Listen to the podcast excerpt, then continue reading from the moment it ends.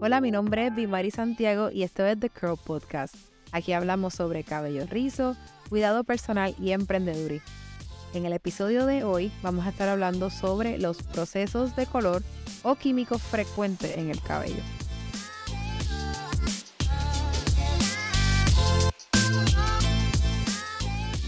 Ahora, en la semana pasada, del episodio pasado, hablamos sobre los procesos de color en el cabello y el cuidado. Quizás te di ahí un poquito de luz de cómo seleccionar un buen, buen color o quizás una buena técnica que te beneficie, que te haga lucir linda y todo eso, pero que vaya también con tu estilo de vida y con el tiempo, dinero y esfuerzo que tú estás dispuesta a emplear. Ahora bien, esto es como que un anexo al episodio anterior, que de hecho pueden salir otros episodios de este porque realmente es un tema un poquito extenso, pero en este en particular quiero hablarte de cuando ya hemos llegado al punto quizás de abusar de los procesos químicos. Quiero llevarte a esta imagen y esto es importante.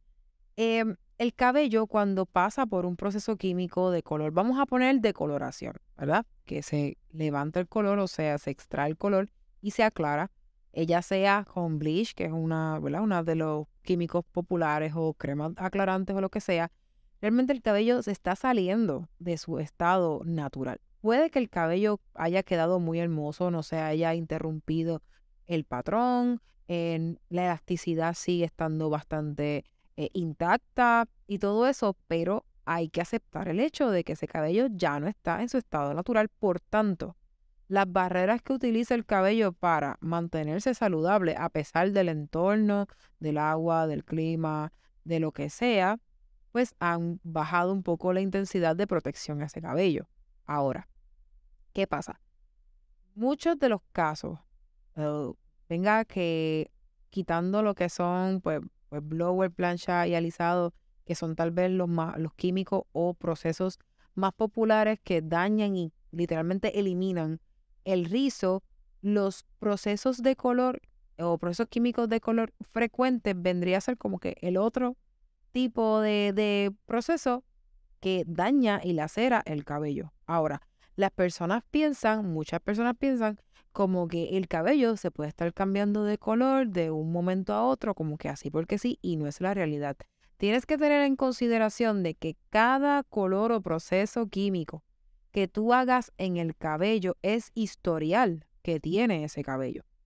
No es como que eso llegó a la nada y quedó en nada, no. Si vamos a poner un, tú hiciste hoy un color y ese ya tiene su historial de lo que hiciste hoy. En uno, en dos meses, en tres meses, ocho meses, no sé, un año entero, lo que pasó por el proceso está ahí todavía, realmente.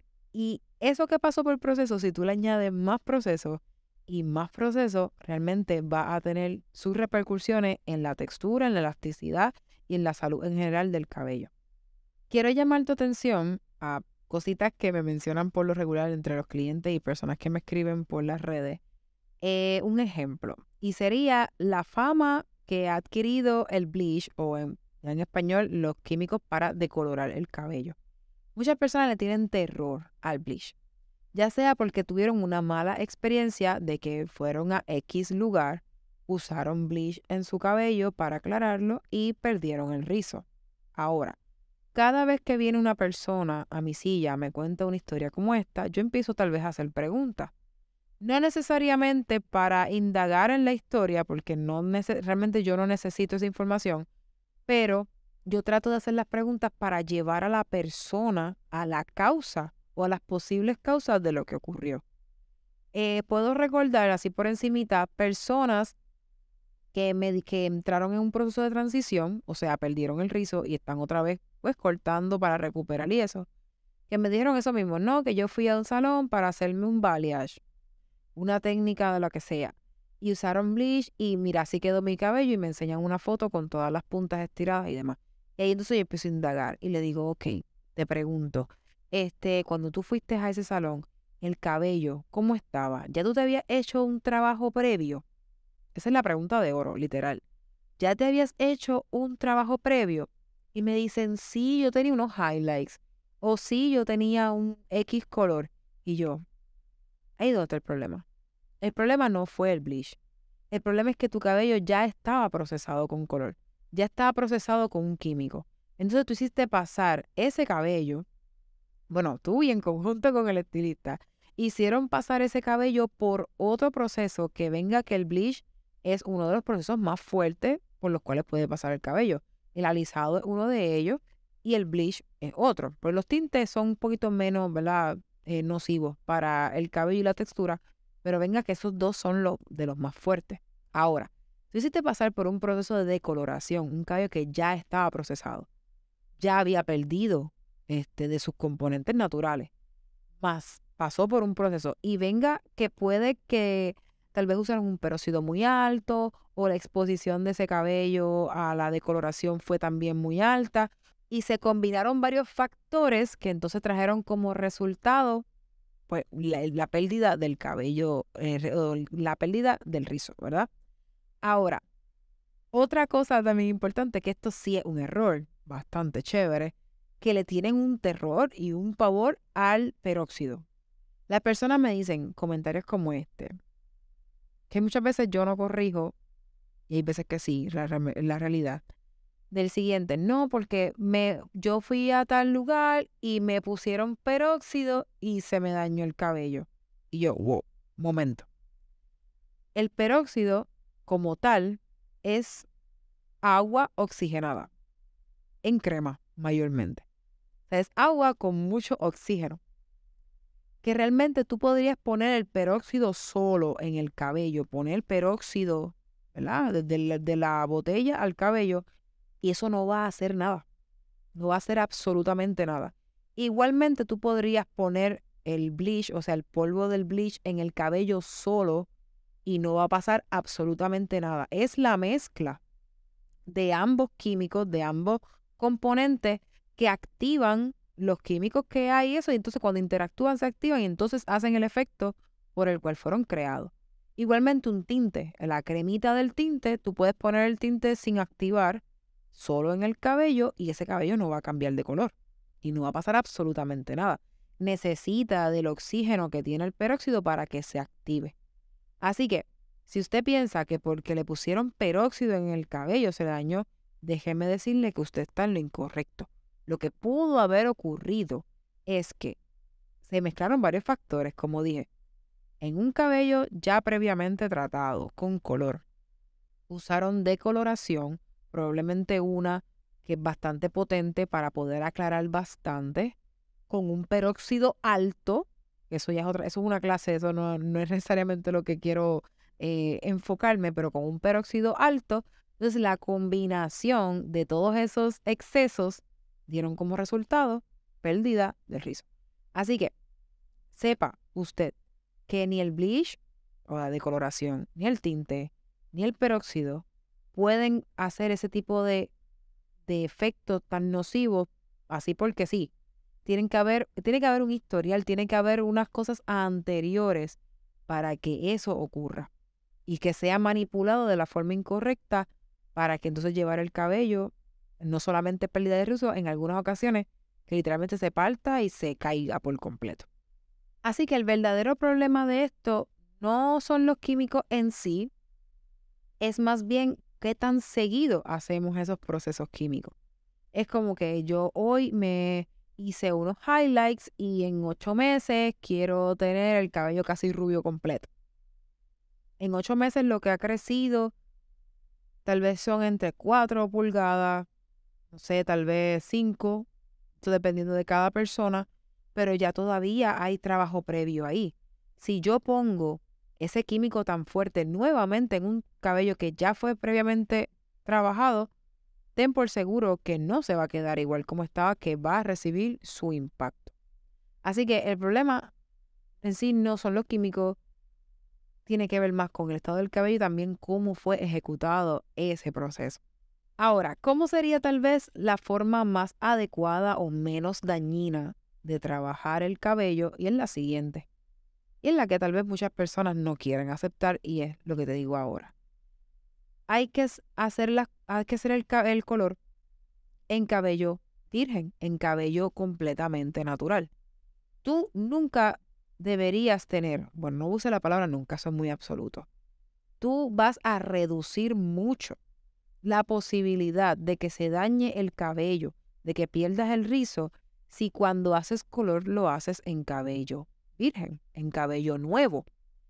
Entiéndase que ya sea que dejas caer todo el trabajo previo y haces algo nuevo, o que solo retocas pues el nuevo crecimiento, lo de abajo, lo que ya tiene trabajo previo, no lo tocas. O el profesional entiende que puede hacer alguna fórmula que aclare un poquito más o que haga lo que sea que necesite, pero el profesional sabe cómo bregar eso y lo trabaja de otra manera. Tú siempre te vas a ir a la segura si haces los procesos de color en cabello virgen. Otro error común, súper común, es el siguiente. Personas que se, que se tiñen el cabello en casa. Vienen y compran el tintecito, ya sea en la farmacia o en el beauty supply, donde sea. Vamos a poner que es un rojo. Entonces se retocan el crecimiento, pero como ven que el rojo en el área de cuerpo y puntas está desmerecido, de ese mismo se pasan un poquito en la parte de abajo. Y cuando tú vienes a ver, tienen el cabello sumamente procesado, sumamente lacerado, y es que el que conoce de esto y de los procesos sabe que en la formulación que se usa para cabello natural, o sea, el crecimiento, no es la misma que se utiliza para refrescar el color en trabajo previo. Y esas son cosas que se aprenden cuando uno estudia estilismo, detalles que muchas personas no conocen y están literalmente dañándose el cabello, proceso, retoque tras retoque en sus casas. La decisión de color que tú tomas hoy tiene repercusiones en tu cabello hasta dos años más adelante. Lo que sea que tú decidas hacer hoy, vas a tener que cargar con ello por dos años a menos que lo cortes. Si tú lo cortas, pues realmente no, ya no tiene nada que ver contigo, ya lo cortaste, lo botaste. Pero si tú si tú no te lo has cortado y está ahí, lo que tú hagas hoy tiene repercusiones a largo plazo, hasta dos años y quizás hasta un poco más, dependiendo de cuánto crezca tu cabello. Cambiar el color de tu cabello realmente no debería ser un antojo, es una decisión a largo plazo. Por lo regular, la, a muchas personas, a mis clientes cuando estamos en esa consulta, yo les digo, ok, este, ¿cómo tú piensas tener tu cabello de aquí a dos años? Y esa pregunta rápido como que la saca de, de lo que esperaban escuchar, porque obviamente no es una pregunta común. Es como que, ok, ¿cómo tú te piensas con el cabello a tal plazo? No, pues yo me imagino tal cosa. Bueno, pues entonces las decisiones que tomamos hoy son con las que vamos a tener que estar trabajando hasta ese periodo. Lo que tú quieres hoy y te hago hoy, tú vas a tener que vivir con eso por ahí hasta que lo cortes o hasta que pase lo que sea, pero mientras lo tengas, tienes que bregar con eso. Tienes que, es un compromiso. Otra pregunta que es bien similar, pero es en clientes, por ejemplo, que quieren trabajar su cabello con, con relación a las canas. Ya sea que se quieren pintar la cana, o sea, literalmente depositar color en la cana, o que quieren hacer highlights o algún tipo de proceso para camuflajearla, este, yo también les pregunto lo mismo. Y mayormente a las que quieren pintarla, o sea, taparla, yo les pregunto, ven acá, ¿cómo tú te ves o cómo tú ves tu cabello de aquí a cinco años? Y ahí vuelve otra vez la misma, la misma reacción, como que, ¿de qué se trata esto? Bueno, yo les pregunto, ¿tú en algún momento quisieras dejar tu cabello con canas? o tú estás segura que tú te quieres pintar el cabello, no importa la edad que tenga, tú lo quieres seguir pintando. Entonces ya muchas me dicen, bueno, no sé, quizás en un tiempo me gustaría dejarme las canas. Y yo, ok, pues eso significa que si para cinco años más adelante te gustaría tener tus canas, en cierto punto de esos cinco años tú debes de parar de, teñirte el cabello para que en ese momento lo tengas. O sea, que el retoque que te haces hoy el retoque que vas a tener y que vas a tener que dejar crecer y que vas a tener que esperar a votar como por dos años. Literalmente, un ejemplo que te doy, mi mamá está en ese proceso. Mi mamá un buen día yo le dije, mira, ya se acabó el retoque. Se acabó, vamos a usar tu cana, olvídate de eso. Y si te quieres pintar, pues lamentablemente vas a tener que buscar dónde hacerlo. Yo sé que fue bien cruel decirle así, pero si no se lo digo así, realmente ya no le va a entender. Ahora, mi mamá lleva eh, aproximadamente, no sé, como unos cuatro meses tal vez, en ese proceso y es tedioso, es cansón, es como que contra está tardando, pero yo le dije, mami, prepárate que para al menos un año va a ser ese proceso de dejar crecer y cortar. Yo sé que le dije ahí un año y podría ser más, pero tenía que, que tenerla en la perspectiva, ¿verdad? En la mentalidad de que esto va a tomar tiempo. Y así mismo son los procesos de color, así mismo son las decisiones. Sepa que cualquier cosa que usted se haga en el cabello va a tener repercusiones a largo plazo. Así que, si usted quiere que su cabello esté saludable, bonito, lustroso, manejable, de aquí a dos años, cuidado con lo que se hace hoy. Si usted quiere que su cabello esté en buenas condiciones en dos años, que yo espero que esa sea la expectativa de muchas, pues tiene que tener cuidado con lo que hace hoy. Porque si hoy lo que tienen es una combinación de procesos químicos, así, este, sin ningún tipo de orden y de propósito, en dos años usted va a tener el cabello completamente lacerado, como diríamos por ahí, quizás coloquialmente estaría explotado. Así que, calma. Usted quiere, yo sé que muchas quieren cambios, quieren sentir algo diferente, quieren hacer algo diferente. Cuando usted sienta que tenga esa necesidad de tantos cambios, haga cambios en otras áreas de su vida, no corra a la peluquería. Hace el cambio que después de más de dos años se podría todavía estar arrepintiendo. Recuerden que el cabello es frágil. Los químicos frecuentes y muchas cosas frecuentes lo van a lacerar. Y ya para cerrar este tema, te comparto una imagen que yo, eh, ¿verdad? Quizás un pensamiento que estaba conversando con una clienta, porque este tema nace de una conversación con una clienta, fue bastante gracioso. Este, y con todo, con todo respeto se lo digo en la forma jocosa y amistosa que lo hice con mi clienta. Yo estaba tratando de explicarle eh, cómo sería la mejor forma de hacer color en el cabello y cómo hacer procesos químicos frecuentes en cabello que ya fue procesado, tiene sus repercusiones y yo lo hice de esta manera. Yo le dije, imagínate que tú vas a utilizar, este, por ejemplo, vamos a poner papel toalla, que tú coges el rollo, coges el papel toalla, lo arrancas, te secas las manos, lo botas y si necesitas más papel, pues tú coges nuevo y sigue. tú no vas y utilizas el mismo papel que ya utilizaste. Tú no usas el papel sucio o el papel mojado para volverte a secar. No, ese ya no funciona. Ese ya dejó de ser. Tú haces, tú necesitas más, pues tú coges papel nuevo.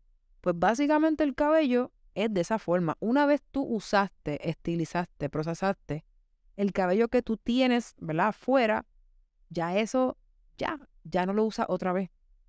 Tú dejas que crezca, tú botas todo ese color y cuando tengas cabello nuevo, tú haces otra vez otro cambio que tú quieras. Y así tú te aseguras de que no van a haber problemas. Ahora bien, no es que no se pueda hacer ningún tipo de proceso químico en cabello que esté procesado. Tampoco es eso porque hay sus excepciones. Pero siempre y cuando tú puedas mantenerlo así sencillo en cabello natural, no vas a tener problema. Espero que este episodio les haya gustado, que les dé luz acerca de cómo hacer los procesos químicos, de cómo cuidar tu cabello. Espero que puedas compartir esta información también, que puedas eh, ¿verdad? Tal vez si conoces personas que están pasando por eso, que tal vez sabes personas que están tal vez teniendo malas decisiones con su cabello, que puedas compartir esta información y que les pueda servir. Ya esto fue todo por el día de hoy en este episodio. Espero que te quedes conectado aquí en The Curl Podcast.